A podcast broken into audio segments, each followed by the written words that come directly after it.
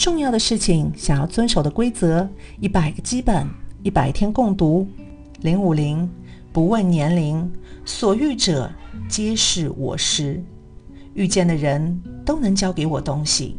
说自己坏话的人，否定自己的人，即使这样的人，也一定有值得教给自己的东西，是值得感谢的老师。很多年龄比自己小，看上去对自己没什么帮助的人，其实有很多可学习的地方。讨厌见到的人，谁都会有，但想到可以教给自己东西，会变得稍微愉快些。我是林央，陪你活成希望的样子，去到想去的地方。